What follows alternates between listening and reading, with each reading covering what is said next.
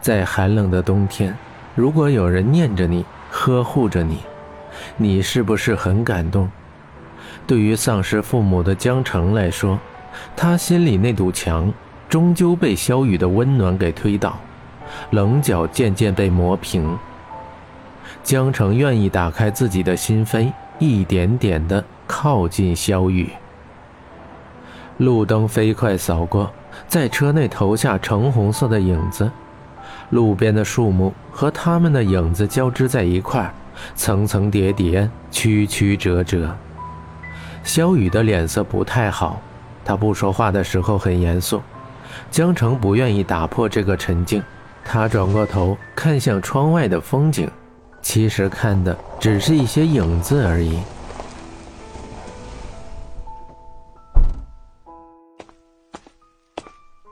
先生，回来了。一声略带欢喜的中年嗓音，是那么熟悉，很像妈妈。江城几乎脱口而出，抬起头，那刺眼的琉璃灯告诉他，现在是萧家，而不是自己和妈妈住的那个一个月二百元、一下雨就发霉的公寓。妈妈已经不在了。江城从来没有想过。有一天他会和萧雨有什么联系，更没想过他们会成为夫妻。这里的一切看起来都是那么奢华，让他感到自卑。他想起简凡的父亲那讥笑的眼神。哼，不要跟我说什么爱情，高中的爱情连大海里的一粒沙子都抵不过。说吧，要什么你才能离开我儿子？二十万怎么样？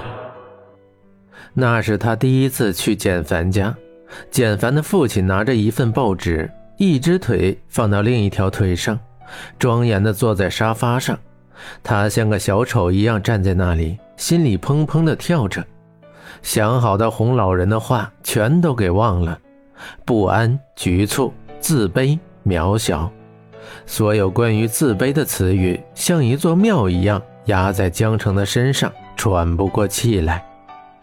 明明简凡的父亲没有说话，可江城却感到他的眼神是那样的鄙夷和不屑。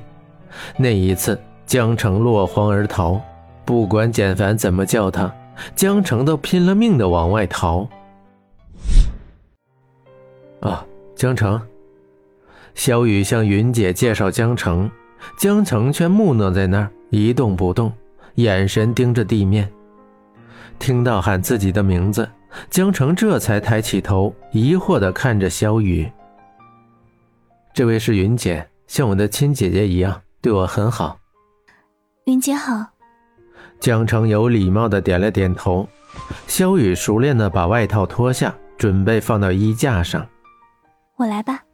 江城小声地说，快步走过去，接过萧雨手里的衣服，可下一秒却不知道衣服该放到哪里。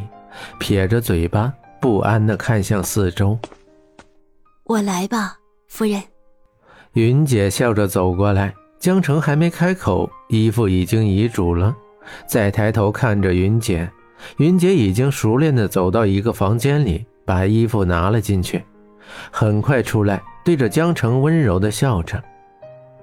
江城没有对她笑，他觉得自己不知道如何在这里生存。所有的一切都是格格不入，感觉以后要懂很多规矩，还要学会如何跟这里的人相处，再也没有以前不高兴的时候就可以大喊大叫了。低头看着水磨地板上反射出的萧雨的影子，萧雨的眉毛浓浓的，低着头端着一杯咖啡小口喝着。你不累吗？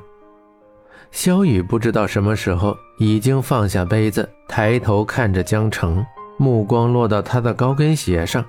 虽然是七厘米的高跟，但是对于一个几乎只穿帆布鞋的女生来说，穿一天也是够受的。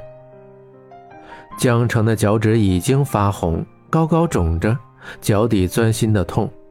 他勾了勾脚趾，抿着嘴巴不说话，低着头，像个犯错的孩子。